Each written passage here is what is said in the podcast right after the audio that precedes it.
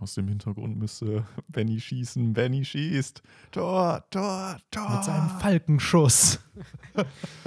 Nee, oder wie, warte mal, wie war das nochmal in den 50ern? Ich guck mal, ob ich es nachgemacht kriege. So. Und da läuft der und der läuft und der schießt und Tor! Tor! Nee, Ranja Ja. so. Und damit Aus sind alle, die den Podcast schießen, angemacht haben, um schlafen zu gehen, direkt schon wieder aufgewacht.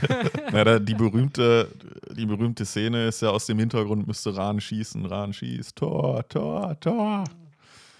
Deshalb der haben die Aufmacher. damals auch in den 50ern, als sie die Weltmeisterschaft gewonnen haben, auch so einen Teufelsdreier dann gemacht. Und dann haben die sich in der Luft für vier Minuten Teufelsdreier hört gedreht. sich Ich glaube, einfach eine so andere falsch Art an, von ne? Teufelsdreier, als du gerade meinst, Benny. Ja. Das ist aber der von den Kickers, ne? Die, die hießen, hießen die nicht die Hieß Teufel? das wirklich Teufelsdreier? Ja, ja, weil das, auch das Team ja auch die Teufel hieß. Genau. Und Alter. dann waren die in der Ah, Luft ja. und haben sich da vier Minuten gedreht und einer hat dann geschossen und dann Es war im typisch. Endeffekt ein Hütchenspiel mit Ja, Fußball. genau. Und das cool, der Torwart hat dann Observationshaki einfach eingesetzt. Irgendwann hat er Ja, ich weiß, wie das au ich weiß, wie das aussah, ich weiß, was du meinst, aber ich hätte nicht gedacht, dass die das Teufelsdreier genannt haben, weil ich das und da was vollkommen anderes drunter kenne. Du schmutziger, schmutziger Ja. Mensch, Henry. Natürlich, n- natürlich noch nie angewandt, aber. Mir wird das erst jetzt gerade klar. So ein bisschen so Childhood Childhood Shattered.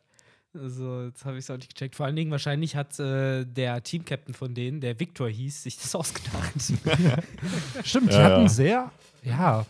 Die Das hatten war jetzt halt, komplett eingedeutscht. ja, ich wollte gerade sagen, die hatten jetzt nicht irgendwelche japanischen Namen Nee, wie nee. Tsubasa, Hyga Nee, das, oder war, das war ja noch die Wakabayashi. Zeit. Ja, das war ja noch die, Gregor war doch zu Basa, oder nicht? ja, aber das war ja noch die Zeit, wo ähm, Animes ja gerade nach Deutschland kamen, so Ja. irgendwie 1995 oder so, wo man sich ja noch gar nicht bewusst war, dass was für eine Bedeutung Animes haben. Und mittlerweile lässt du ja, glaube ich, die Namen sogar beim, beim Japanischen einfach. ja, oft. Ja, Also so bei One Piece sind es halt dann teilweise so englische Namen, aber die sind ja auch generell im Japanischen schon so. ja bei ähm, Digimon haben sie es ja umgeändert. Da sind Genau. ja viele äh, hier. Tai ist ja Takeshi, glaube ich. Nee, Taichi. Oder Taichi. Ähm, Ja, die haben es halt abgekürzt dann einfach. Ich Ja. weiß auch noch, wie die immer introduced wurden in der ersten Folge. Irgendwie äh, Taichi, blablabla, weiß den Nachnamen Mhm. nicht aber mehr. ich, das ist also, ich Vierte glaube, ich weiß. Klasse, genannt Tai. Stimmt, das war in der ersten Folge, ne, Ja. wo die in diesem Sommercamp Yamato, sind. blablabla, genannt Matt. Ja. Aber das ist die Frage. Ich denke, ich weiß nicht, ob sie im Japanischen dann diese Abkürzung haben oder sich dann Ja, halt genau. Das ich Taichi, nicht. Yamato und so nennen. Ich denke mal schon, dass sie dann, ja, diese klassischen Sachen so, vielleicht haben an, manche halt so Versüßungsformen benutzt, dann so ein Chan dahinter gesetzt oder sowas. Wie hieß denn Ash im Japanischen? Hat der, heißt Äh, der da auch Satoshi. Ja, Satoshi, genau. Ah, okay. Wegen Stimmt. Satoshi Tajiri. Der, ist das nicht sogar der Creator von Pokémon gewesen? Hm, ich meine, einer Nee, von Ken denen, nicht Sugimori. alleine. Nee, Ken Sugimori war der. Ja, doch, ich glaube, Ken Sugimori hatte die Grundidee und die ersten Artworks und so. Ist ja der, Und der heute noch die meisten ganzen Concept Art macht. Ne? Das ist der, der früher Käfer gesammelt hat. Und Genau, auf das war der. Original Bugcatcher. Dieser Aber Trivia-Fact. fucking Nintendo, ne? Die, die hauen das ja immer wieder raus, ne? Zum Beispiel auch bei diesem Pikmin-Spiel, was es ja auch gibt mit diesen kleinen Männchen, die man da irgendwie kontrolliert. Da meinte dann der Erfinder auch irgendwie, ja, und dann war ich da draußen, hab meiner Frau bei der Gartenarbeit zugesehen und dann habe ich die Idee bekommen, was, wenn sie Hilfe von ganz vielen kleinen Männchen bekommen würde. Und du bist so, so Digga, so, hör doch auf. So, das machen die locker nur, um irgendwie, keine Ahnung, da Mythos draus zu, zu machen, weil ohne Scheiß, am Ende des Tages sitzen da 20 CEOs in einem Raum und sagen, wie in diesem einen Meme, so, how do we make more money? Und dann fragt der eine so, ja, vielleicht sollten wir ein faires Produkt, einen fairen Preis anbieten. Und dann fliegt er aus dem Fenster. Genau, ja. Man kennt's. Ja. Man kennt's. Ja, aber Auch es wenn ist, ich trotzdem den Origin von Pokémon glaube, dass der gute ja, das glaube ich auch. Ken Ja, immerhin ist das ja in Japan so halbwegs verbreitet, das Käfersammeln, ja, ne? Die machen da ja auch so Kämpfe mit denen zum Teil, mit diesen Herkuleskäfern und so. Echt? mit Ja, Skarabäus. also Also, den Japanern ist alles zuzutrauen, Es aber äh, weiß ich, habe ich halt zumindest in einigen Mangas halt schon so gesehen als äh, Ding, sodass sie halt diese Herkuleskäfer diese mit den Hörnern oder halt auch mit diesen Zangen, ne, im Endeffekt Scarabons und Pinsies, äh, halt so irgendwie in Terrarium setzen und dann hauen die sich halt. Käm äh, kämpfen die von Natur aus denn auch, diese Käfer? Weil ich, Ich hätte jetzt gedacht, die Ahnung. gehen sich halt aus dem Weg dann Naja, einfach. wenn du sie halt in eine kleine Schachtel Ja. setzt und dann ständig piekst. So, sollen aber das muss eine sehr kleine Schachtel sein, oder? Naja, das sind auch relativ große Viecher, ne? Ich, äh, Ja, klar, aber mal, jetzt mal angenommen, Weiß ich nicht. Was gibt's wenn denn? du zwei Ratten äh, irgendwie Ja, aber du darfst, jetzt setzt. nicht, du darfst jetzt nicht Ratten mit, äh, also Tiere mit Organen, mit, mit Käfern vergleichen. Aber Henry, hast du nicht schon mal als kleines Kind ausprobiert? Was passiert, wenn du in deinem Glas äh, eine Spinne fängst und dann da irgendwie eine Fliege oder so reinschmeißt? Was glaubst du passiert mit der Fliege? ja, das, da vergleichst du jetzt aber Äpfel mit Birnen. Also Ja. da, das ist ja nicht Spinne und Spinne, sondern das ist Spinne und äh, Fressen. Wenn du Das zwei ist Spinnen ja die, reinschmeißt, dann fressen die die Kette, wie denn die? Nahrungskette. Nahrungskette, genau. Ähm, also zum Beispiel, äh, wie heißen die denn? Maikäfer. Mhm. So, die sind ja auch jetzt nicht so groß wie so ein Skarabäus, aber die sind ja auch relativ groß für einen Käfer, sag ich mal. Das geht. Achso, Maikäfer, ja, ja, diese, ja, die auch fliegen. Ja, genau. Äh. So, wenn ich die jetzt in, in, in zu zweit irgendwo reinpacke, dann kämpfen die auch nicht gegeneinander. Ja, da hast du recht. Ich weiß halt nicht, ob die da vielleicht irgendwie nachhelfen, so wie gesagt, aber ich meine, das ist schon relativ gut machbar. So, weiß nicht, die meiste Zeit, wenn du halt so zwei mehr oder weniger Jäger nebeneinander setzt, dann fangen die halt irgendwie an, sich zu klatschen. So. Und ich glaube, das sind halt Käfer, die irgendwie kleinere Käfer jagen. Ich habe halt bei Käfern, ich glaube, die haben kein Revierverhalten. Ja, schon, natürlich. Äh, Gerade diese, da geht es ja auch um Weibchen anlocken und dies, das, jenes äh, mit Pheromonen und sowas. Die stecken schon Gebiet ab. Das hast du ja sogar bei unseren fucking Borkenkäfern. Ich finde es einfach nur gerade sehr, sehr spannend, wie wir vor dem Podcast ein sehr, sehr deepes Thema thematisiert haben. Dieser Podcast startet, by the way, es ist eine neue Folge von Off Topic Talk für alle, die jetzt erst äh, sich Neu fragen, dazugekommen um was geht's eigentlich? Unsere Keine- Spotify-Homies. Ich wollte gerade sagen, äh, der One Piece pausiert ja gerade, daher Off-Topic Talk. Und jetzt finde ich so schön, wie einfach dann, haben Käfer eigentlich ein Revierverhalten oder nicht? Und würde ein Skarabäus gegen ein Blablabla kämpfen, gegen Ja. ein Pinsy-ähnliches Viech. Äh, ist immer sehr, sehr schön, wie man hier abdriftet und äh, von eigentlich wollten wir so ein bisschen über Fußball und über Anime-Fußball quatschen und dann zu was ganz, ganz anderem wiederkommen. Der glaub, Klassiker. Ja, die die ähm, alteingesessenen Zuschauer, äh, die normalerweise halt irgendwie ein striktes Thema gewohnt sind, ähm, müssen sich heute mal ein bisschen umstellen. Wir haben heute nicht wirklich ein, ein festes Thema. Äh, wir hatten uns vorher überlegt, wie Benny schon sagte, ob man mal über Fußball ein bisschen quatscht, weil äh, wie ich auch so in den, in den Livestreams, wo ich ja auch manchmal unterwegs bin, als äh, aufpassender Mod, ähm, festgestellt habe, sind auch einige Fußballfans immer mal wieder dabei. In den Kommentaren liest man es ja auch manchmal. Äh, deswegen haben wir uns gedacht, quatschen wir mal über Fußball. Aber eigentlich war das auch nur so, so eine notgedrungene. Äh, und deshalb quatschen wir jetzt einfach drauf los. Ja.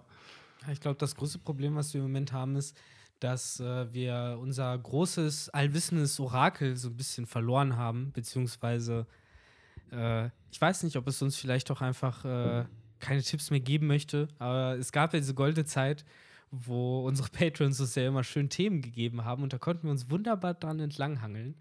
Und äh, jetzt Aber den Luxus ihr, haben wir jetzt nicht mehr. Jetzt Ja. sind wir, ich will nicht sagen True Podcaster, also jetzt muss man hier selber auf Content kommen und jetzt hier seht sich ihr, ein wo, bisschen wir, was wo wir überlegen. sind, wenn, wenn wir selber Ideen raus. Äh, ihr könnt aber trotzdem mal einfach in, den, in der Comment-Section bei irgendeinem YouTube-Video Ja. beim nächsten One Piece Podcast könnt Oder ihr trotzdem, bei wenn ihr Instagram, wo auch immer, Facebook, Genau. da kann Das man ja schreiben. Könnt ihr trotzdem mal Ideen Spotify raushauen. keinerlei Kommentarfunktion bietet. Ne? Das ist echt das große Manko. Ja, ich glaube, die wollen sich, äh, dadurch würden sie ja ein soziales Netzwerk werden und dann müssen Ja. die ja nochmal ganz anderen äh, Regelungen und sowas. Ja. Ja, vor allen Dingen, glaub, theoretisch sind sie ja über Facebook eingebunden. Du kannst ja irgendwie über Facebook da alles sharen und dich auch übers Konto anmelden. Ich glaube, das ist so deren Ausrede, Mm, ja. ne, dass, du, dass du irgendwie darüber machen kannst. Ja, und meistens benutzen die Leute, die ja dann Musik da haben oder Podcasts, halt soziale Netzwerke, um dann, ja, ja, Feedback und sowas, schickt das mal da. Genau, so. ja. Und daher, So wie wir ja auch. ja, Ja, Mhm. Ihr habt's gehört.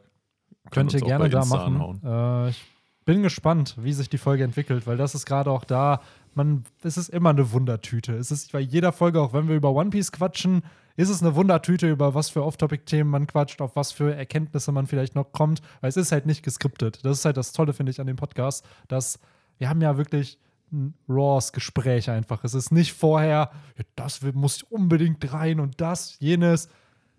Es ist einfach random und es ergibt sich und äh, Ja, aber so funktionieren ja viele Podcasts. Gemischtes Hack läuft so, Baywatch Berlin läuft so, wo die halt einfach drauf losquatschen und irgendwie, ja, über ihre Woche halt labern, was so, was so ging. Und gut, da hast du natürlich, da, die sind natürlich mittlerweile in einem anderen Status, dass sie Prominente sind und dann dementsprechend auch irgendwie ein interessanteres Leben, sage ich mal, führen.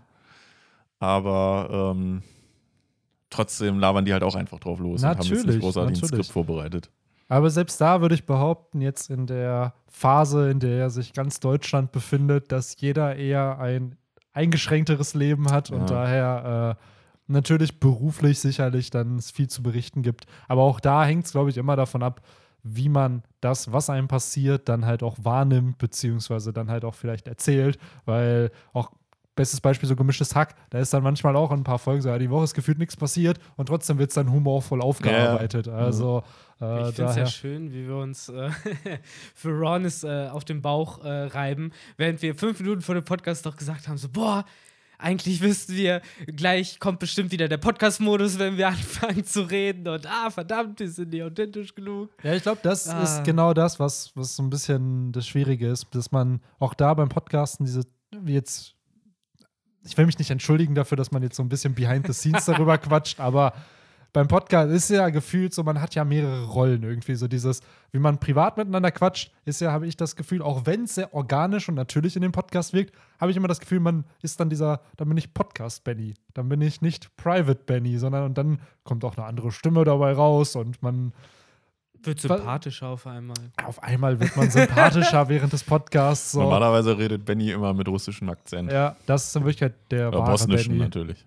Ich rede nur Bosnisch so und äh, die Jungs. sind wir alle das Gleiche für dich, Henry? Dann ist das so ein bisschen. ist alles eine Ecke, ne? Wisst ihr, wie das dann ist? Wie bei Ocean's Eleven. Da redet doch hier Chao heißt der oder Cheng, bla. Die haben auch einen Asiaten und der redet nur Chinesisch und alle verstehen den und reden dann Englisch Ja. mit dem und der antwortet dann immer auf Chinesisch. Also, Ich habe den Ach, tatsächlich du meinst nie bei gesehen. American Dad? nee, nee, bei Ocean's Eleven. Ah, Okay, ich kenne das halt nur aus American Dad. Da ist es halt einer von den Kumpels von dem Sohn, der halt ständig auf Japanisch quatscht und den aber alle verstehen.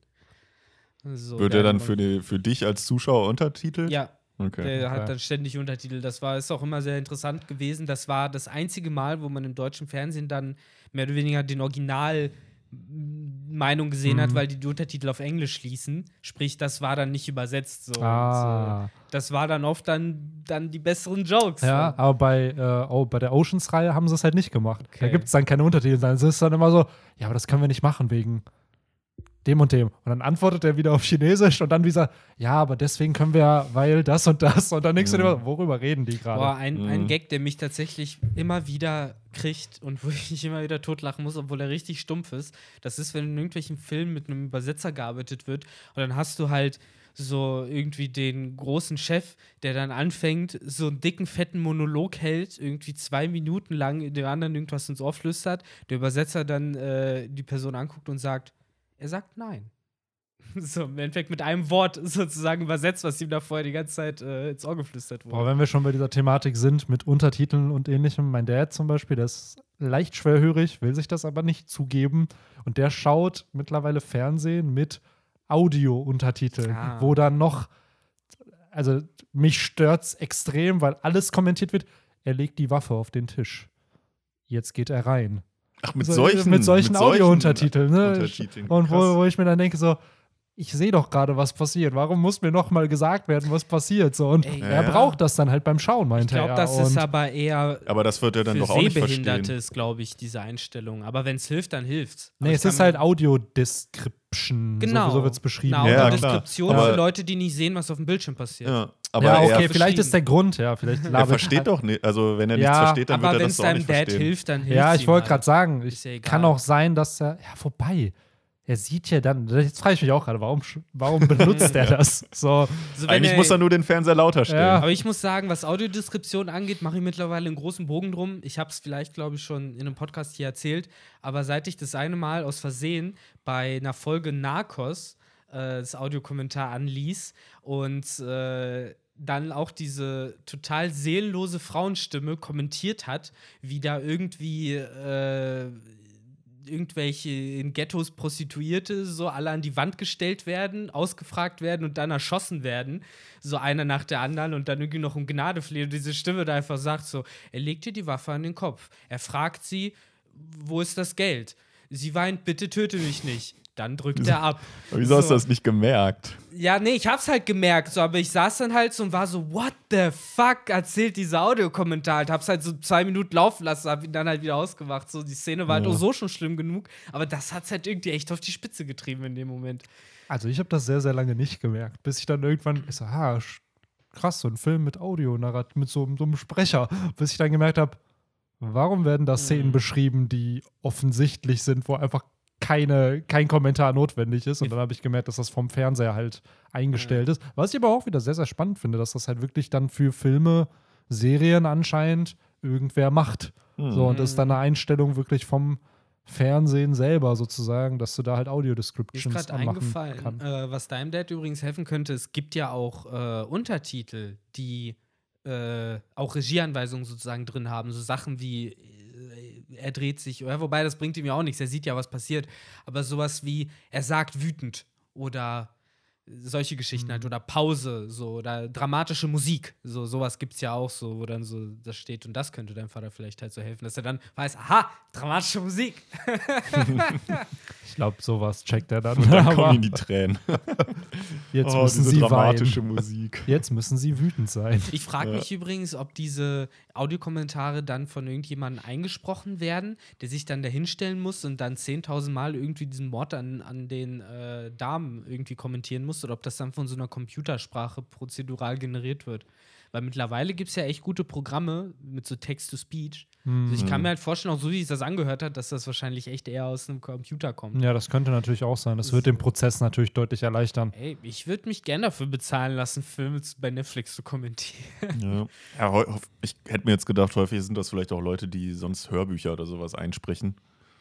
Ja, aber das hat sich halt bei, bei mir zumindest echt nicht so angehört. Also es war Mhm. keine angenehme Stimme, das war halt Mhm. mehr so sehr nüchtern. Halt so eine männliche Google-Stimme. Ja, eine weibliche. Ach, sogar eine weibliche. okay. Google-Stimme, genau. Bei mir war es eine weibliche, weiß ich noch.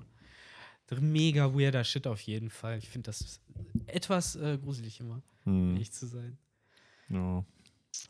Finde ich auch. Sehr, sehr semi-spannendes Thema eigentlich, aber ich fand es trotzdem interessant, das mal zu erwähnen. Dass, äh, Ja, ey, ich finde, manchmal ist da halt auch voll Gold drin. So, zum Beispiel gibt es ja immer äh, bei äh, Prequel-Memes auf Reddit sind da doch auch. Da wird Star doch, Wars Prequel-Memes, Genau, ne? Star, Star Wars Prequels natürlich, da wird ja auch zum Teil jede Line aus den Filmen zu irgendwelchen Memes gemacht. Und da weiß ich, gibt es definitiv auch manchmal Memes, wo man irgendwie dann nur so als Subtitles hat, Indistinct Gibberish oder sowas. Und äh, ich finde, dafür ist das halt manchmal echt gut so. Wenn du halt die richtigen Stills erwischt, Mhm. so dann äh, kann man damit halt geiles Comedy-Gold machen. Aber leider äh, ist mir das persönlich noch nie gelungen. Aber also by the way, wo du das gerade reinschmeißt, weil du ja nur Prequels gesagt hast und man wusste eigentlich sofort, was gemeint ist, aber da kam mir gerade so in den Sinn, gibt es eigentlich von irgendeiner anderen Filmreihe Prequels? Oder ja. größere, größere Prequels? Also es gibt definitiv schon Filme, die halt. Äh, Herr der Ringe ist Hobbit, oder ist die Prequels? Ja, Ja. Okay. zum Beispiel. Das wäre halt lang. Ansonsten könntest Wobei du. es halt da dann auch, also ja, gut, klar, es sind Prequels, die hängen zusammen, aber es sind ja dann auch so gesehen von den Namen her unterschiedliche.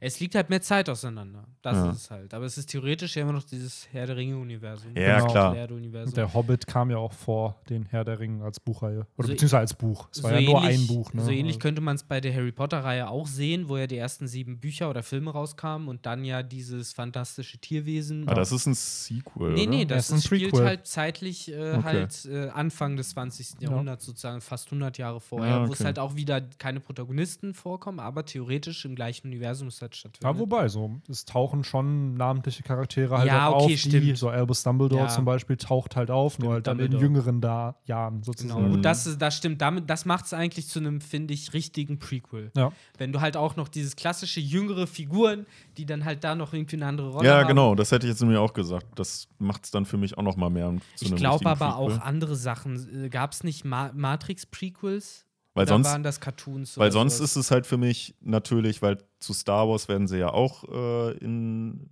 zwei Jahren oder drei Jahren wieder eine neue Trilogie rausbringen. Aber das ist ja dann, spielt halt in dem Universum, aber hat halt nichts mit dieser Skywalker-Saga Jetzt zu wollen sie komplett weg von Skywalker. Genau, und Endlich. das äh, wäre ja dann, also irgendwie muss ja schon so ein Prequel aufbauen zu den richtigen Filmen und dahin führen. Ja, Sonst ist es für mich kein Prequel. Ja, ich weiß, was du meinst. Ich verstehe, wie du das meinst. Es darf nicht einfach nur in der gleichen Welt spielen, aber halt irgendwas ganz anderes erzählen, Ja. sondern es muss in gewisser Weise halt so ein paar Sachen erklären. Aber ich finde, das Gefährliche bei sowas ist dann, und das in die Falle ist ja zum Beispiel die Star Wars Prequels gegangen, die haben halt zu viel erklärt.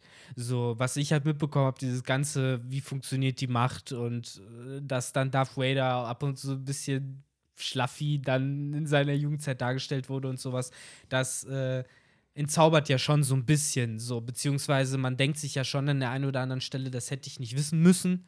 Ja, klar. So, das macht's halt Der weniger gute alte spannend. Medi-Chlorian-Wert, der dann da sehr gebasht wurde. Ja, ja. Das ist Ja, im Endeffekt das Power-System aus Star Wars dann, oder? Ja, man dann, und ich, also ich persönlich finde es nicht schlimm. Ich bin zwar auch so, dass ich sage, ich hätte es jetzt nicht gebraucht, aber ich finde das jetzt nicht schlimm, weil dadurch so dieses Power-Level finde ich jetzt, weil dadurch siehst du halt, okay, krass, Anakin ist halt wirklich, es macht ihn halt zum Auserwählten, weil er Ja. halt einen höheren Wert als Yoda hat. das ist aber auch da wieder dieser Punkt, dass Power-Scaling meiner Meinung nach nicht durch Zahlen dargestellt werden soll. So dieses, es ist zwar in Star Wars gut gelöst worden, weil am Ende wurde ja Anakin trotzdem, ich hoffe, ich darf hier spoilern jetzt und die Leute kennen den Star Wars-Plot irgendwie und die Prequels, dass Anakin ja trotz dieses Mediklorian-Werts ja besiegt wurde. Was? So, der wurde ja Der trotzdem. gewinnt nicht? So, und ich meine jetzt nicht im sechsten Teil, sondern im Ja, dritten, genau. wo er halt von jemand anderem besiegt wurde. So, und wäre er nicht gerettet worden, wäre er halt da verstorben. So. Und da denke ich mir dann wieder, ja, dann sagt der Zahlenwert ja eigentlich wieder gar nichts aus. Es ist ja rein theoretisch nur das Potenzial, was ja, dieser genau. Ja. Charakter hätte. Ich muss sagen, für, äh, ich war immer fasziniert von diesen Zahlenwerten und von diesem Power-Level-Ding, aber Over theoretisch 9000! Du sagst es, so tief in meinem Herzen wusste ich seit Dragon Ball Z, wie obsolet dieses Power-System schon ist. Selbst damals mit 11, 12 habe ich gecheckt, dass es irgendwann egal ist. Und ich bin ganz ehrlich, ich glaube, Oda hat das auch gecheckt. So, der ist ja ein sehr, sehr großer Dragon Ball-Fan und er hat uns ein Power-System so ein bisschen mit Kopfgeldern gegeben, wo aber dann auch später gesagt wurde, ey, Kopfgelder repräsentieren nicht die Stärke. Und in den Kämpfen selber, klar, es gibt jetzt mit Haki Teufelsfrüchten, wie du die gemeistert hast, irgendwo natürlich Rankings, wer wie stark ist. Aber es ist trotzdem immer Kreativität, die Bindung, die die Charakter im Kampf aufbauen, plus die Momente, die da dann entstehen, wodurch dann ein Kampf entschieden wird. Und nicht einfach nur, boah, deine Kiekugel war größer als meine Kiekugel und dadurch hast du ich gewonnen. finde, find, das hat er ja schon sehr früh eigentlich angelegt und eigentlich auch immer gut verwandelt. Er hat einen leichten Trick angewandt. Er hat ja gesagt, es ist nicht das direkte Power-Level, sondern es ist einfach nur, auch dadurch, dass es ja wieder im Universum verankert ist, äh, diese Kopfgelder, die dann von irgendeiner, ne, von der Marine in dem Fall erstellt werden. Das heißt, äh, du kannst immer sagen, das ist der Wert, der von dieser Behörde denen assigned wurde, aber nicht nur aus Power-Level, sondern aus allgemeiner Gefährlichkeit.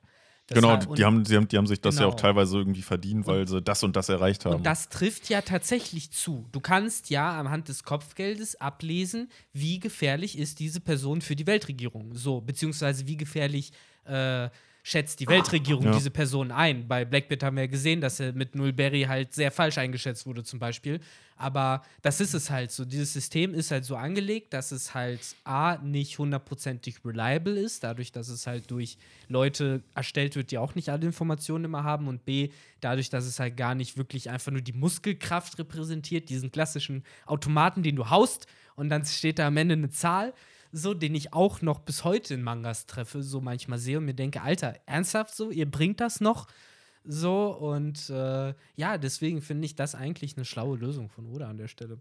Und wie du halt sagst, ich finde nichts schlimmer als meine Key-Kugel ist größer als deine, weil das äh, hat mich zum Beispiel bei Fairy Tail immer mega angekotzt.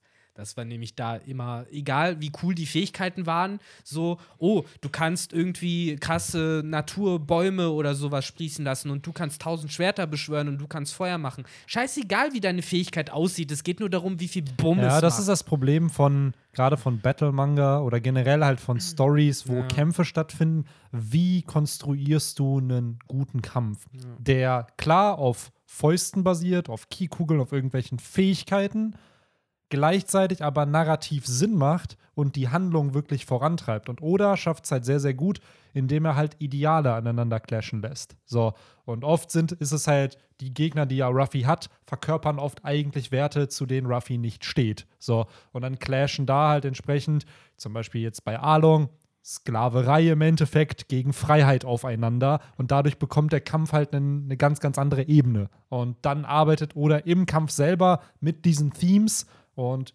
repräsentiert dadurch dann halt eine Bindung zwischen Ruffy und entsprechend dem Antagonisten des Arcs. Und dadurch wird es dann halt fulfilling, wenn Ruffy gewinnt und es nicht nur ein Sieg in Kämpfen ist, sondern dass der Sieg auch irgendwo was bedeutet für die Handlung. Mhm. Und oft ist es bei so normalen Kämpfen so dieses, ja gut, der hat den jetzt besiegt, weil das sein Gegner war, aber außer dass es sein Gegner gar, war, gab es dann keinen Grund, warum Ja. der jetzt mit dem gekämpft hat. So, Ja, also das Build-up ist also nicht da. Bin da ja nicht, nicht ganz so tief drin. Ich habe da jetzt nur zwei Referenzen, so ein bisschen. Zum einen halt Dragon Ball, wo ich jetzt aber auch nicht so deep drin bin, aber vielleicht ist das, das auch ein Grund gewesen, warum mich diese Sendung nie gereizt hat.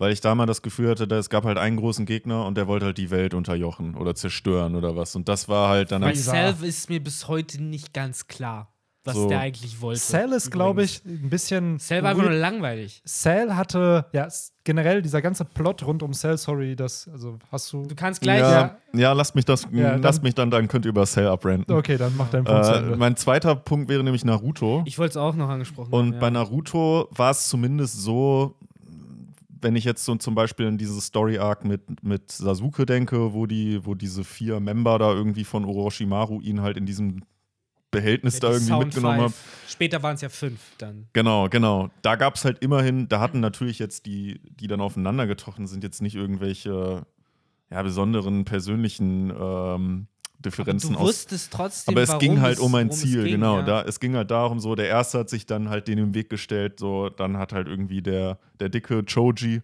gesagt, ja, ich übernehme den, geht Ja. ihr weiter. Und dann halt immer, ne, so Step by Step ging's und, Und am Ende haben halt ja, Naruto und gegen Dann ging es ja wieder für die äh, einzelnen Leute dann ja doch um mehr. Zum Beispiel, du hast Shoji angesprochen, der finde ich, mit den krassesten Kampf von den ganzen Leuten hatte, der Mhm. richtig äh, Entwicklung durchgemacht hat, dadurch, dass er dieses klassische Trope von, ne, ich wurde immer so ein bisschen gehänselt und unterschätzt, aber eigentlich habe ich Potenzial und äh, will das entfalten. Und Ganz dann ehrlich, Kishimoto Ja. war early on überragend in Ey, sowas. Wenn du Gara. Gara gegen Lee, ey, wow. Talent versus Hard Work. Ja, Im Endeffekt genau. ist das. Also bei dem Kampf konntest du schmecken, worum es liegt. Ja, genau. Ohne Scheiß. So. Stimmt, gerade bei diesen Schulen-Auswahlprüfungen, da sind immer so auch so Ideale, auch bei Sakura, Sakura gegen, gegen Ino, Ino, oder auch genau. Naruto gegen äh, Kiba. Kiba.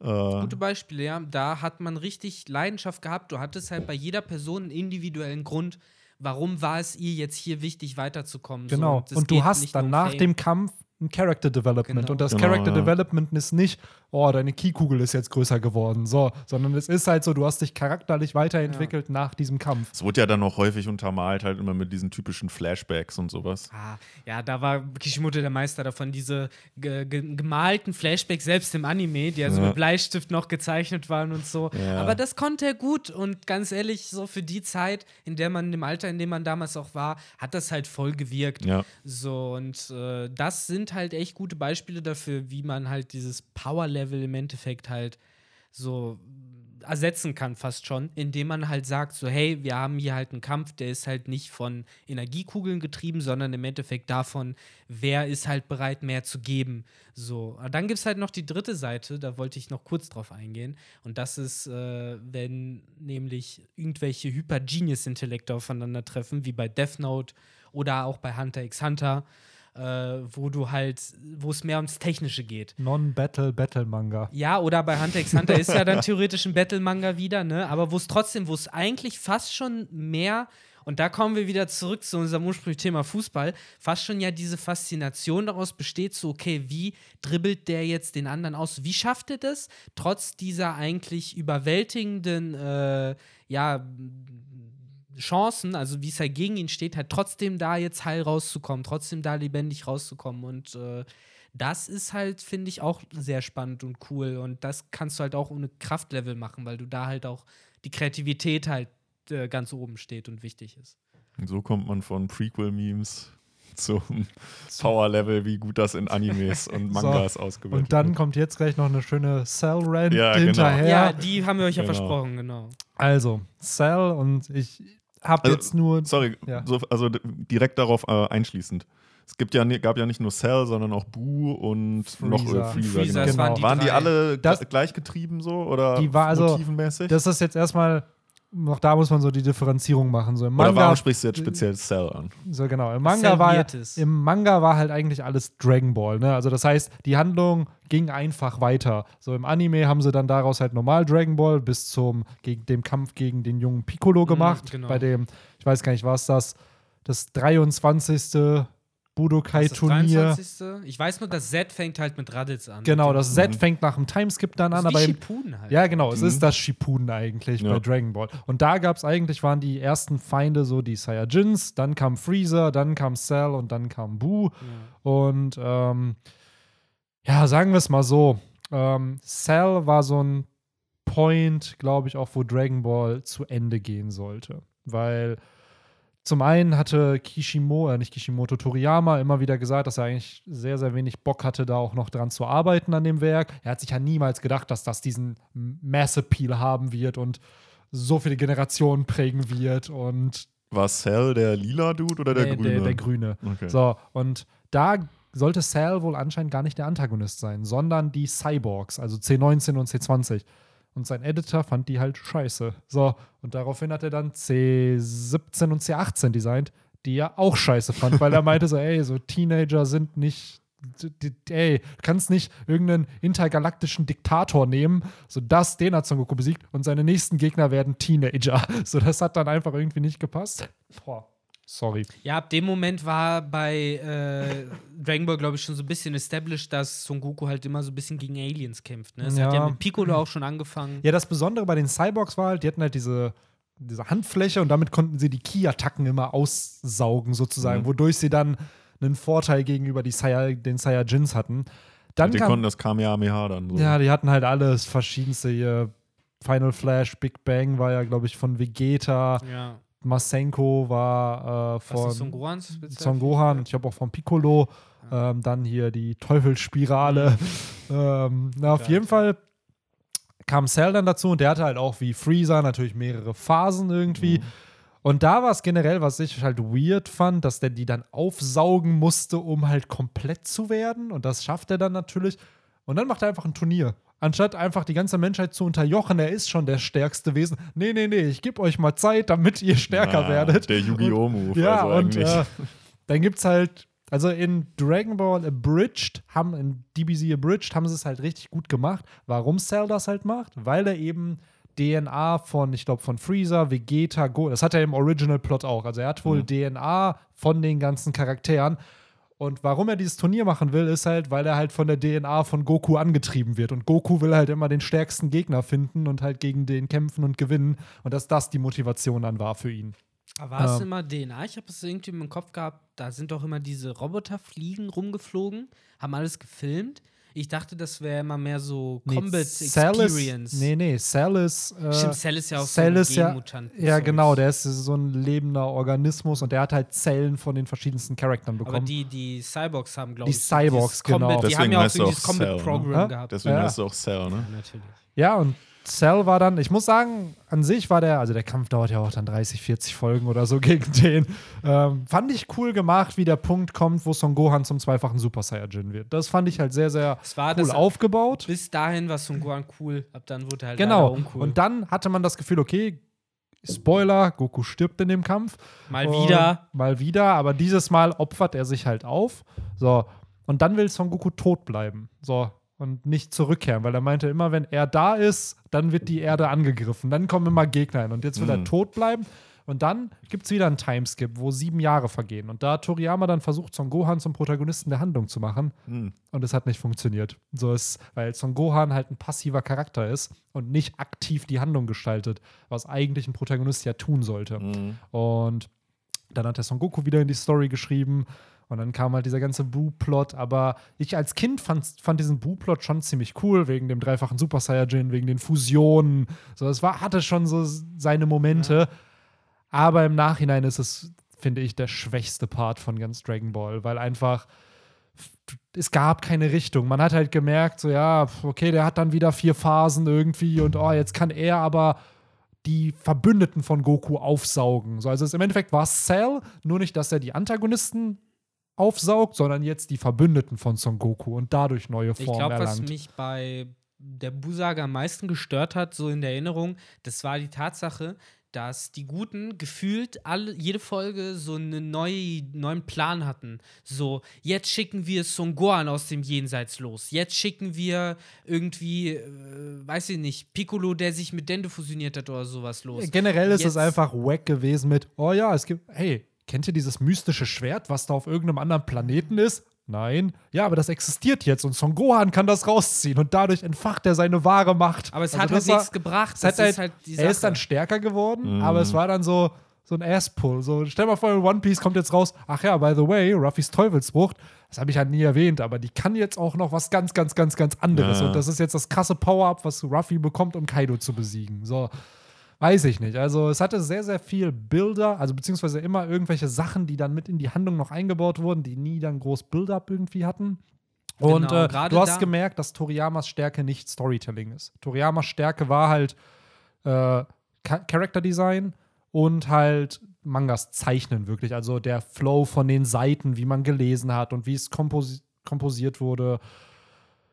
Ja, aber wirklich story-driven Ja. war es in der, war später einfach nicht. Und ich glaube auch die Inspirationen, die Oda oder auch Kishimoto sich von Toriyama genommen haben, waren eben Character Design, die Art, wie man den Manga zeichnet und was für Werte vielleicht auch verkörpert werden sollen in solchen Werken, weil Dragon Ball hat da schon sehr, sehr viel geprägt. Komplett. Ähm, weil gerade auch Goku am Anfang einer der wenigen Charakter war, der war zwar stark am Anfang, aber er war halt nicht unbesiegbar. Und in der Zeit, wo Dragon Ball rauskam, war das Dominante eigentlich in der Weekly Shonen Jump so Power Fantasies. Das ist ja Victor grinnt schon, weil ich hier Super iPad 12 eigentlich nur äh, nochmal zitiere. Nein, ist ja alles gut So. so. Man hat ja, irgendwann darf man das Wissen auch sein eigenes nennen. Bestimmt. Ähm, und da war es halt oft, da hattest du dann halt Charakter, die immer in jeder Folge oder in jedem Chapter einfach nur irgendwen mit einem Schlag besiegt haben. So. Ja. Und Dragon Also Ball war halt so komplett. Nachmachen. Genau. oft, ja. So, es war ja so die Zeit der Actionfilme und so in den 80ern. Du da keinen, keine wirklichen storybasierten Mangas. Nee, dann, das ne? war halt weniger storybasiert und Dragon Ball hat halt versucht, so am Anfang hatte es ja auch viel Story so. Das war dann die Suche nach den Dragon Balls, Ja.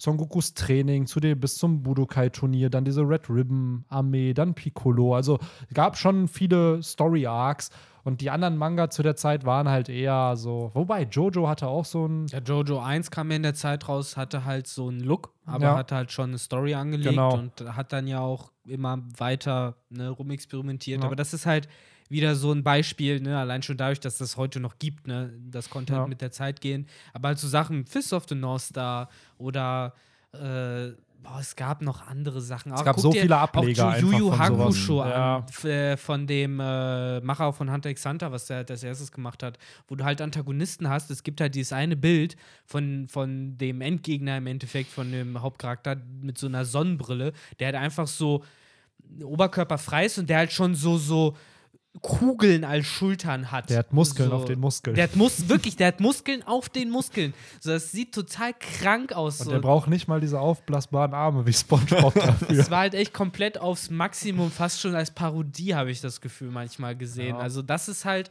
die Zeit. Aber es gewesen, ist so ne? spannend, Das wie sich dann noch Handlungen einfach weiterentwickeln. Ne? Also, by the way, für Leute, die auch andere Mangas lesen, das aktuellste Attack on Titan Chapter, was gestern rauskam, überragend. Und in Boku no Hero Academia hat man jetzt gerade einen Sabo und Obito Reveal bekommen. Aber Mann, Also, wie viele Tech und Titan Chapter sollen denn jetzt noch rauskommen? ich glaube, das nächstes mal Jahr. Zu So, Ende gehen? ja, nächstes Jahr wird es fertig. Also, jetzt ist es so, jetzt ist gerade wirklich Höhepunkt, würde ich behaupten, vom letzten Arc. Also. Sagen die Leute seit Jahren.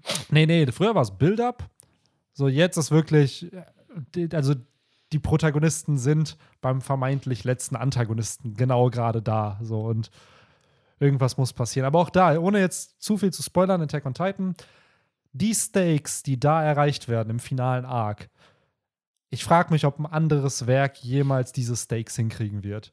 Weil, boah, also das, was da gerade passiert, es wurde schon vorher angeteasert und dadurch Sprichst du von man- dem Fleisch oder Hä? sprichst du von dem Fleisch bei den Steaks? Oder? Ja, nee. Das ist schwierig. Also, wenn Oda, wir wissen ja ungefähr, was bei One Piece am Ende passieren wird mit einem Krieg, der die ganze Welt mit beeinflussen wird.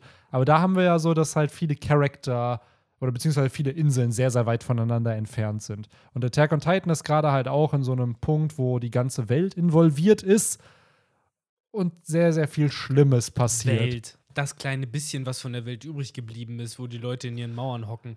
Ja, man muss sitzen. halt weiterschauen. Auf jeden Benny, Fall. das ist, das ist, was man weiß, wenn man die erste Folge geguckt hat.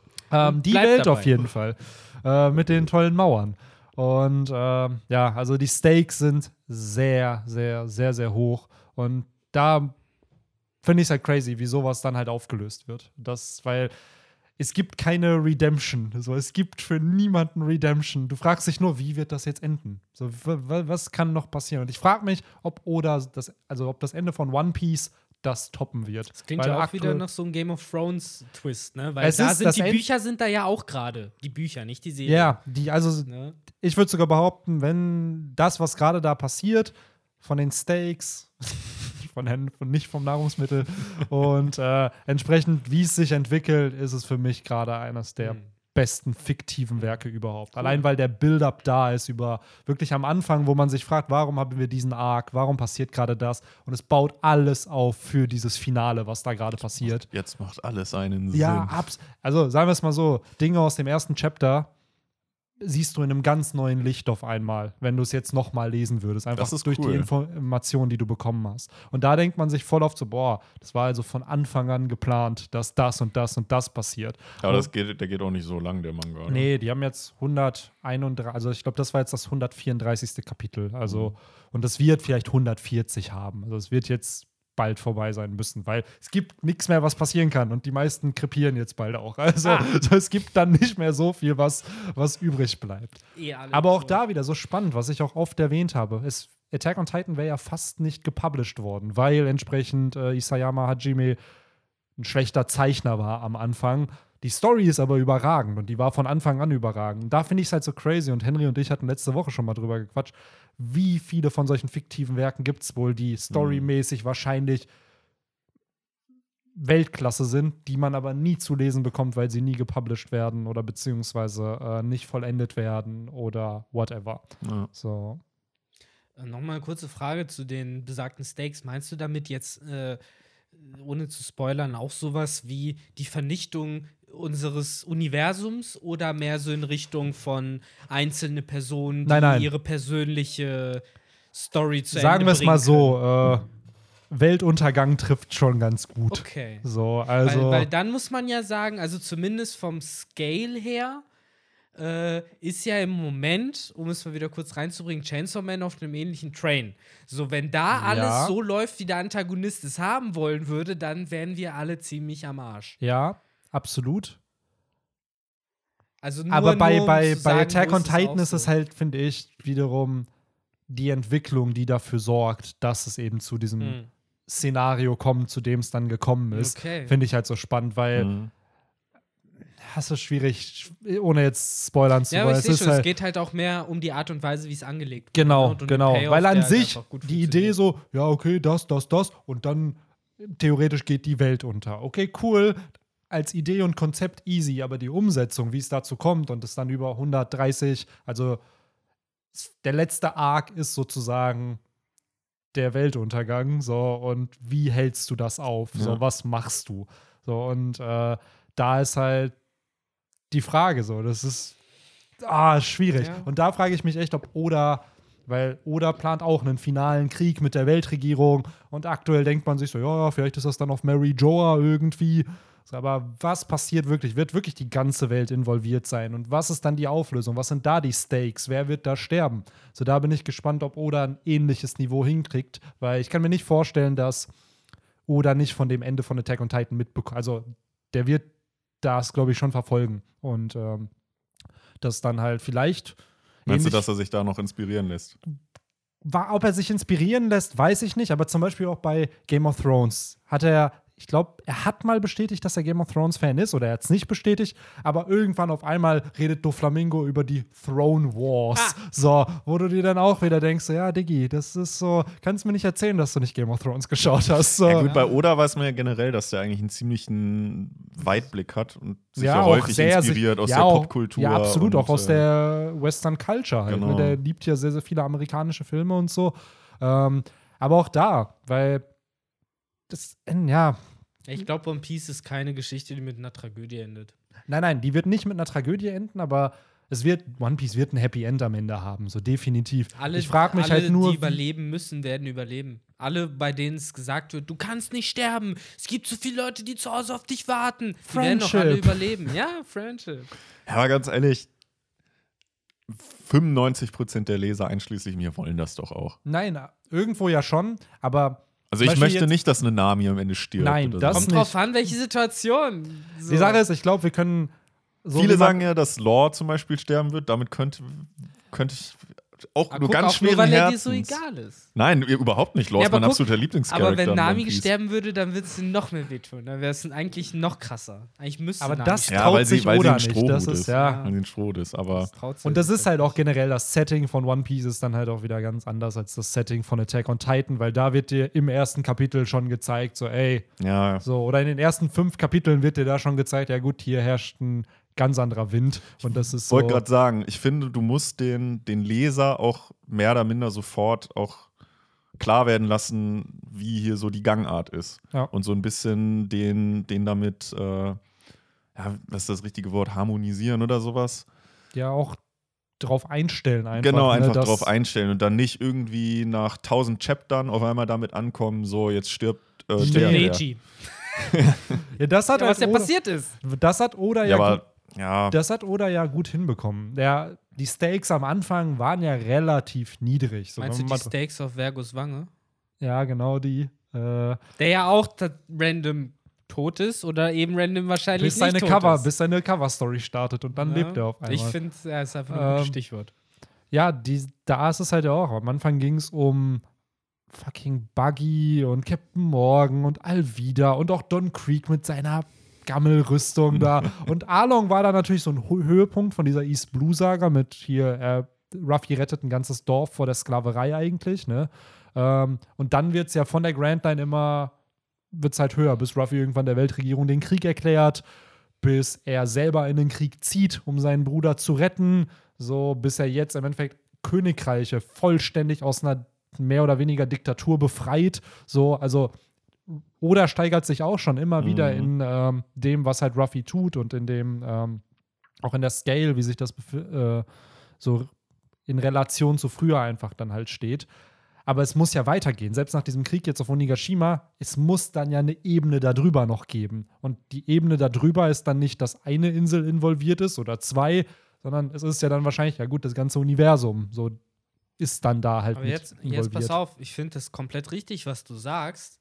Es muss halt diese Steigung geben, diese Ebenen. Ich finde, diese Ebenen, die muss es halt auch äh, auf der persönlichen Ebene von Ruffy geben. Und die gibt es halt, finde ich, nicht so richtig. Du hast halt äh, am Anfang äh, so ein bisschen dieses, okay, Ruffy geht als naiver Junge rein, dann so im Baratier und Arlong Park lernt er halt zum ersten Mal, also wirklich zum ersten Mal, jetzt abgesehen von Captain Black, der halt mehr so eine Art Gangster war für ihn. So lernt er halt richtige Piraten kennen, die halt auch bereit waren, Du so sagst es, es. Captain Black, andere, die anderen waren eher echte Piraten so. Captain Black war ja mehr oder weniger einfach nur, ja, ja, ich bin ein Pirat, aber eigentlich ist er kein Ja, Pirat. eben. Er so, war ein Pirat, Er war ein er Pirat. dann- und das hat Ruffy auch Er gesagt. hat ja dann so, keinen bist, Bock mehr, Genau, du bist Pirat kein echter Pirat. Ja. Ne? Und das, äh, da ha- hast du halt die Stakes. Und gleichzeitig äh, hat Oda, finde ich, ein bisschen vertan, halt äh, Ruffy als Person halt an diesen Stakes auch wachsen zu lassen, weil bisher konnte Ruffy ja immer ohne Losses rauskommen, bis eben auf diesen Marinefort, wo dann Ace gestorben ist und wo er sozusagen äh, dann devastated war. Was ich damit ja sagen und Sabaody. Sabaody auch. ja, wobei auch das hat er ja zurückbekommen. So, dass äh, er musste sich ja keine Sekunde lang äh, damit abfinden, dass er seine Crew für immer verloren hat. Damit hat er sich ja auch keine Sekunde lang äh, sozusagen dran gedacht. So, während das bei Ace ja schon so war. So, da musste er sich ja aktiv mit dem Tod auseinandersetzen. Äh, und trotzdem finde ich, dass es halt ein bisschen zu wenig ist dafür, wo er jetzt ist und dafür, dass er jetzt, wie du sagst, äh, Benny, äh, Königreiche stürzt und sowas. Ich äh, glaube, dass also dafür ist er mir halt noch zu unglaubwürdig. Dafür hat er zu wenig Finsternis gesehen in seinem Leben. So, dafür ist er für mich eigentlich immer noch zu naiv. So, und äh, unabhängig davon, ob man Ströte sterben sehen will oder nicht, ich finde gerade so ein langer Manga wie One Piece, der jetzt ja die 1000 Kapitel langsam anstrebt, der hätte echt so zwischendurch so einen Tod von einem Strohhut vertragen können. Zwischendurch, das wäre jetzt schon lange her. Damit hätten sich die Leute arrangiert und das wäre so in die Lore der Strohbande reingegangen. Weil bisher ist in der Lore der Strohbande, ja, ein paar Leute hatten mal so Personal Problems, haben wir geklärt, alles cool. Ja, gut, da sind die Stakes ja auch schon ziemlich hoch gewesen, gerade halt mit einer Robin, die ja mehr oder weniger dafür da war, um äh, Ja, antike aber von Oda Waffen. ist ja established worden, dass die Stakes ja doch nicht hoch sind, weil wir wissen, dass sie sie wiederbekommen und dass alles gut wird am Ende. Ja, Das die ist Sache ja ist, wir als Leser oder die Leserinnen wissen das natürlich, aber die Charakter selber in dem Universum ist das ja dann nicht klar in dem Moment. Ja, ich ich verstehe, auch, was du meinst. So an sich ist halt schwierig, weil wir wissen eh, wie Oda mit Toten umgeht, wie rar die eigentlich gesät sind in One Piece. Aber auch abseits von Twist muss ja nicht mal ein Tod sein Ja. in dem Sinne, ne? Aber auch, ich verstehe, was du meinst mit dieser Reife von Ruffy eigentlich, dass klar die Stakes auf so einer Story-Ebene immer mehr wurden, aber Ruffy nicht jetzt in Relation dazu auch charakterlich dann gewachsen ist. Ja, ja. Also Der bleibt immer noch in seinem kleinen Universum. Genau. So, wir haben es jetzt auf Wano gesehen, dass er Essen teilen wollte, beziehungsweise auch Tama ja versprochen hat, dass wenn er abreist, sie nie wieder hungern muss. Das ist schon eine andere Seite von Ruffy, die wir vorher zum Beispiel auf der Fischmenscheninsel jetzt nicht gesehen haben. Aber auch da, wenn man es in Relation setzt, dass wir da zu dem Zeitpunkt bei Kapitel 920 waren, ist das halt schon a long road ahead. Und ähm, Und das ist es halt. ich glaube halt, der Punkt, wo für Ruffy dann noch sein wird, dass halt die ganze Welt da involviert wird, wahrscheinlich dieser Flashback vom antiken Königreich sein, wo Ruffy dann die Wahrheit erfährt. Vielleicht auch, was mit dem D-Clan passiert ist oder mit Relatives von ihm oder vielleicht auch durch seinen Vater, durch Dragon, wo er das dann halt erfährt. Weil irgendeinen persönlichen Grund muss Ruffy am Ende haben, um dann gegen die Weltregierung Ja. vorzugehen. Es wird nicht random, oh ja, es ist meine Aufgabe. Nee, Genau, so ein ja, Typ genau. ist Ruffy halt Das nicht. ist der nicht. So, wenn irgendwie Vivi, Sabo, vielleicht sogar Dragon involviert sind, dann kann ich es mir vorstellen, dass da dann für Ruffy dieser persönliche Grund kommt. Vielleicht sogar Robin wieder. Wer weiß nicht, dass, dass Robin auch nochmal ihren Mini-Arc bekommt, sodass die Weltregierung sie halt wieder haben will, weil sie wichtig ist für die antiken Waffen oder so, um die zu aktivieren oder whatever. Ähm, ja, deswegen muss man abwarten, aber Attack on Titan ist auf jeden Fall, ich glaube, das wird dir sehr gefallen, Victor. Also, weil Ja, genau definitiv. da da ist genau der, der dieser die, ah, das ist gut, da ist es halt so und ich will jetzt auch nicht too much spoilern, dass Nee, es halt, nee. es gibt kein Gut und Böse. Ja, so die Charakter, die grausame Taten begehen, du erfährst später durch Flashbacks, warum sie diese Taten begangen haben und auf einmal entwickelst du halt einfach Empathie für die. So und Mhm. denkst dir so, ja gut, wäre ich in der Situation, hätte ich es wahrscheinlich genauso Der machen Klassiker. müssen. Nicht, dass ich es wollen würde, aber ich hätte es machen müssen in so einer Situation. Und das zeigt dann halt wieder dieses, dass selbst gute Menschen zu unfassbar grausamen Taten eigentlich fähig sind, wenn dich deine Umwelt dazu formt. So, und das ist halt, boah, schrecklich eigentlich, was, zu was eigentlich dann jeder in der Lage wäre. So, Außer Aber- Ruffy, der nicht. der natürlich, der Ruffy ist zu nicht. lieb. Ruffy tötet niemanden.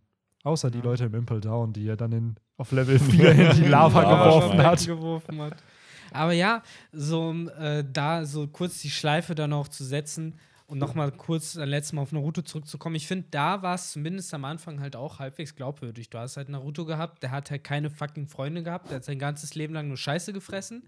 So, dem nehme ich halt ab, dass er jetzt halt irgendwie große Eier beweisen will, dass er halt schon irgendwie checkt, dass er krasse Dinge in sich trägt, so, dass er halt schon stark sein kann, wenn er will. Und äh, dass er sich beweisen will. Einfach nur dadurch, dass man halt dann auch irgendwie in dem Alter das noch besser nachvollziehen kann, weil das ist auch viel tang tangibler. Das ist einfach nur ein Junger, ein Junge, der halt gemobbt wurde und jetzt halt irgendwie sich beweisen will. Und das zieht sich ja schon lange durch. Irgendwann wird es dann auch ein bisschen weird und irgendwann wird Naruto dann auch zu sehr zu so diesem Vertreter von Friendship und sowas. Aber ich finde gerade noch so am Anfang, wo er sich halt durchkämpft und die Anerkennung der Leute halt einem nach dem anderen abholt. Das äh, gute alte Talk no Jutsu. ja, das, da, da wurde es halt ein bisschen lame langsam, aber der Build-up dazu, wie gesagt, wo halt äh, Naruto fast schon wie bei Pokémon, so man hat sich jedes Mal gefreut, wenn er so einen neuen Freund gefangen hat, sich einen Ja, ja. gemacht hat, weil du halt denkst, ja, man, so, ey, du hast keinen Grund, Naruto zu haten, also hate ihn noch nicht, sei aber nett zu dir. Der Höhepunkt da war ja dann, wo er dann letztendlich mit äh, Kurama äh, sich so gesehen befreundet hat. Ja, das, das Weil ja. der war ja der Grund eigentlich, warum er ja gemobbt wurde. Und er hat ihn ja auch logischerweise deshalb gehasst immer, Mhm. weil er durch den immer alleine war. Und irgendwann hat er halt äh, ja, sich selbst weiterentwickelt und ja dann auch mit dem äh, so ein Bonding geschlossen. Ja, ja da, das ist wieder so ein Teil, na, so, da will ich nicht zu näher drauf eingehen. Das hat mir echt, ne, das hat mir sehr gut gefallen, Echt, weil dadurch halt auch plausibel erklärt wurde, wie er halt dann so stark wurde. Ja, das, das auf jeden Fall, das Power-Up wird dadurch erklärt, aber ich fand es irgendwie lame, dass sich das alles so eine 180-Grad-Drehung gemacht hat. So, es waren vorher so krasse Killermaschinen und jetzt auf einmal kann man mit denen quatschen, es sind Freunde. Ja, und klar. Dann hat man die als so kleine Babys gesehen in der Vergangenheit und du bist so, Digga. Das kann ich verstehen, ja. Das, So. Wobei, das war ja ganz, ganz am Ende, wo dann Ja, äh, aber dieser. der Rikude Zennen da, Ja, genau. der die ja erschaffen hat. Aber das War ist das der, hat der Sage of the Six Paths die erschaffen oder Ja. wer hat die? Es ja. gab ja vorher den Zehnschwänzigen und dann Ja. wurde der halt aufgespalten in die neuen. Das halt. muss ich aber sagen, das hat mir, auch wenn das wieder dann so das finale Power-Up war, da, den Moment fand ich aber cool, wo dann halt Naruto und Sasuke halt mit dem halt quatschen und dann noch so gefühlt zeitgleich. Und der stellt den ja, glaube ich, dann so ein paar Fragen und dann antworten ja beide so die Ja. verschiedensten Antworten darauf. Das fand ich schon sehr, sehr cool gemacht. Und das Design von dem überragend. Ja, der war richtig also, cool. Der war ja immer der Jesus der Ninja-Welt sozusagen. Der Erste, der alles erfunden hat, der Chakra erfunden hat. Ja. Und äh, der war auch echt cool designt. So. Und das, die Lore dahinter ist halt auch gut. Naruto hat es echt gut geschafft, eine äh, lebendige Vergangenheit aufzubauen, wo du halt auch das Gewicht immer spürst, dieses ganze Uchiha-Clan und Konoha-Gedöns. Du hast den, das Gewicht gespürt, so. Du hast gemerkt, warum Sasuke halt irgendwie so eine Bitch war. So, weil ja, ist halt alles Kacke, so irgendwie, wenn du aus St. Pauli kommst und keiner dich mag. so. So ungefähr. ja. Aber ja, ähm, Das Ja. könnte auch so ein guter Folgentitel einfach sein. wenn du aus St. Pauli kommst und dich keiner mag. Ja, aber ich- jetzt kein Diss an unsere St. Pauli-Zuhörer, ihr seid bestimmt cool. Ja, ja. aber ich glaube, so langsam äh, kann man. Äh, Kann man zum unseren- Fußball kommen? Kann man nochmal zum Fußball kommen? Ich hätte eigentlich gedacht, unseren Random Talk so langsam beenden. nee, absolut. Äh, Yes, ich glaube, yes. es war diesmal wirklich ursprüngliches Off-Topic. So einmal komplett den Rundumschlag. Ein bisschen zu viel One Piece, glaube ich. Wir sollten Nee, das reduzieren war- nächstes Mal. Aber One Piece ist das Off-Topic vom Off-Topic. So, das heißt, genau. es gehört dazu. So, und es waren keine zehn Minuten, würde ich behaupten, die wir über One Piece Nee. gequatscht haben. So, ähm, aber ja, auf jeden Fall Empfehlung, lest Attack on Titan, gern auch von Anfang an oder schaut euch den Anime an. Lest das Lest es, genau, und neues Chapter ist raus. Plus, wie schon gesagt, Boku no Hero hat gerade sein Obito, äh, sein Obito Sabo Reveal, wo ein totgeglaubter Charakter wiederkommt, wo das aber auch alle schon predicted haben. Das ist eigentlich nur eine Bestätigung. Aber Boku von- no Hero Academy stirbt halt keiner. Naja, doch. Ich wäre einfach nur böse. Einfach nur trollen. Ähm, nee, es ist ein guter Reveal, der gutes Build-up hatte und da auch wieder Props an die Community, dass es schon lange, lange predicted wurde. So ähnlich wie A plus L equals J. So, so was dann auch nach dem ersten Buch bei äh, Attack, äh, der Song of Ice and Fire, die Leute schon einfach wussten dann. Ziemlich krass. Nach dem ersten Buch war. Wahrscheinlich waren da, alles würde ich so. sogar behaupten, die größten. Hinweise waren dann, ich glaube, wirklich Ja, in den ersten Büchern noch drin. Und dann Ähm, vielleicht noch in den letzten oder so, Ja. wo es dann noch mal ein bisschen mehr darum ging, es anzulegen mit dem Traum. Der war ja, glaube ich, Ja, auch. eine irgendwie Sache da. muss ich auch klar, ich will es jetzt nicht spoilern, aber einfach die Art und Weise, wie George R. R. Martin das gemacht hat. Ein bestimmter Charakter zählt seine Kinder auf und der Name dieses Charakters fällt halt auch, aber erst nach einem Punkt. So, das heißt, die Namen werden aufgezählt, Punkt. Und dann beginnt der nächste Satz mit dem anderen Namen. So, und man denkt, es gehört zur Zählung dazu, aber es gehört nicht zur Zählung dazu. Und das Der war zum Beispiel auch eine. Twist. Das fand ich schon cool gemacht. Also wie, wie da gerade Wording dann als oder Satzzeichen als Foreshadowing genutzt werden. Ähm, aber ja, auch da cooler Reveal, viel Build-up, endlich ein Payoff und äh, ich bin gespannt, wie sich da die Handlung dann weiterentwickelt, weil es für zwei Charaktere halt sehr, sehr prägend ist und deren Character Arcs in ganz andere Richtungen auf einmal lenken könnte. Worauf Benny hinaus will, lest Bücher. Lest Bücher und Boku no Hero und Shingeki no Kyojin. Und Ah das ja. war ben. Bennys Manga-Empfehlung in diesem Off-Topic-Talk, präsentiert von Kidzone. Kidzone. Ja, Kidzone. Eure Manga-Magazin. Ja. Das war immer die Stimme von, von Ty und von Ash. Ja, genau. Der ist Kidzone. Ash wird von einer Frau gesprochen, ne? Ist ja oft so, ne, bei. Ruffy Kinder, auch. ne? Nee, Ruffy wird Nee, von Ruffy Typen. wird von- Original von Typen? Äh, Ach so. Im Deutschen Im Japanischen von einer Frau, im Deutschen von einem Kerl.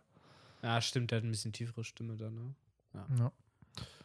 Tja, Cool, so ja. ist es. Ja, ja, ja. So, habt ihr noch ein paar abschließende Worte an die Community? Nächste Woche ist wieder ein Chapter, ne? Nächste Woche ist wieder ein Chapter. Sehr wahrscheinlich, oder ja, mehr oder weniger ist es schon bestätigt, Chapter 1000 kommt dieses Jahr nicht mehr. Das ist Hm. Anfang des nächsten Jahres. Ähm, ja, nächste Woche ist ein Chapter. Mal schauen, wie es wird. Aber ganz ehrlich, das macht doch diesen. Eigentlich ist der Januar somit der beschissenste Monat im ganzen Jahr. Das hält den doch so ein bisschen auf. Dann mit Chapter 1000. Ja, ja. Ich hoffe einfach, dass es, dass wir es dann auch wirklich im Januar kriegen. So, dass Ja. es nicht Ja. wieder. Mir wird tatsächlich schon reichen, wenn wir zumindest über die Weihnachtszeit irgendwie 999 oder so schon bekommen, weil ich finde es immer schön, über die Weihnachtszeit ein Kapitel zu haben. Ja, das ist, ich glaube wirklich am 26., 27. Das ist dann meistens das erste Kapitel des nächsten Jahres. Das kriegen wir dann schon ein bisschen früher. Aber dann ist ja auch wieder zwei Wochen Pause oder so danach. Das ist dann immer so ein Chapter, Ja. was dann am einem Dienstag auf einmal Vermutlich kommt werden so. wir dann noch mal eine Pause haben vor 1000. Also Ja, so schön kann auch zwei, sein. drei Wochen warten. Ähm, und auch da wieder krass. gespannt, was kommt. Ob es wirklich dann ein Hype-Chapter wird, wo irgendwas Großes revealed wird oder nicht.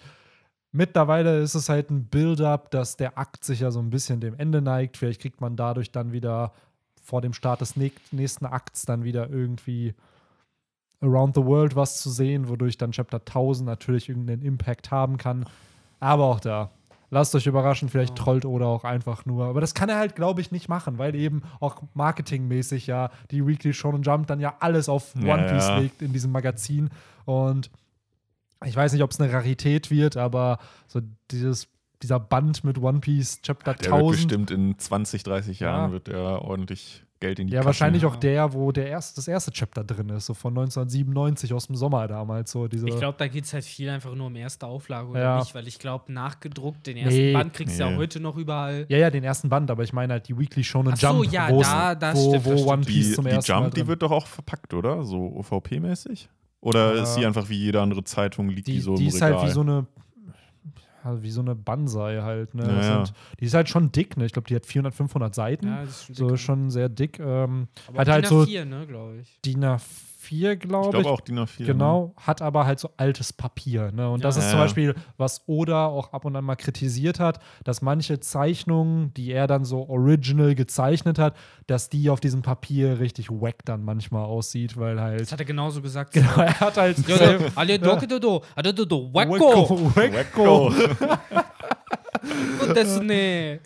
Ist das dann so, so Zeitungspapier? Ja, es ist so, so sehr dünnes, so Paperback-Papier Ja, genau. ist das Ja. halt. Also, Es sind, sind ja theoretisch zum Wegschmeißen. ja, genau. Es ist ja eigentlich nur so, du Ja, sollst es einmal lesen. Obwohl es von der Haptik ein geiles. Ja, ganz ehrlich, also Papier wäre ist, ich, ich. hätte ich irgendwo eine Praxis oder so als Zahnarzt oder als Arzt oder wird bei mir auch immer eine Weekly Shonen Jump da Nice. stehen für die, für die Patienten, ich in Japan. Ja. So, da wäre dann immer jede Woche so irgendwie so, hat jemand die Jump mitgebracht? So, dann wird die da hingepackt, damit Ja, jeder ja. schön One Piece lesen kann. In einem anderen Leben wird äh, Jap Japan Benny, der Ja. japanische Benny. Dr. Ja, da sind meine Eltern nicht nach äh, Deutschland dann gekommen, sondern irgendwie nach Dr. Ben, Japan. Dr. Benjiman. Ja, die haben sich schon entschieden, Achsenmächte, Nazis, das sind die richtigen Länder, aber wir fahren nach Japan, Wir fahren nach Deutschland. Japan. Ah, oh Mann, ey. Naja. ja. Äh, ich glaube, bevor das hier jetzt, äh, keine Ahnung, in noch mehr Off-Topic ausgeht und die One Piece-Uhr läuft ja auch gerade noch weiter, auf einmal sind es doch mehr als 10 Minuten jetzt geworden, Ja. Ähm, sollten wir das so langsam. Aber für den Wecko-Joke hat es doch, äh, da, dafür hat es sich gelohnt. Ja. Allein nur dafür. Wecko desune. Ja. Ja. Ja. Mit den Worten euch noch einen schönen Sonntag. Haut rein. Genau. Ciao. Bis dann. Ciao, Ciao. ciao.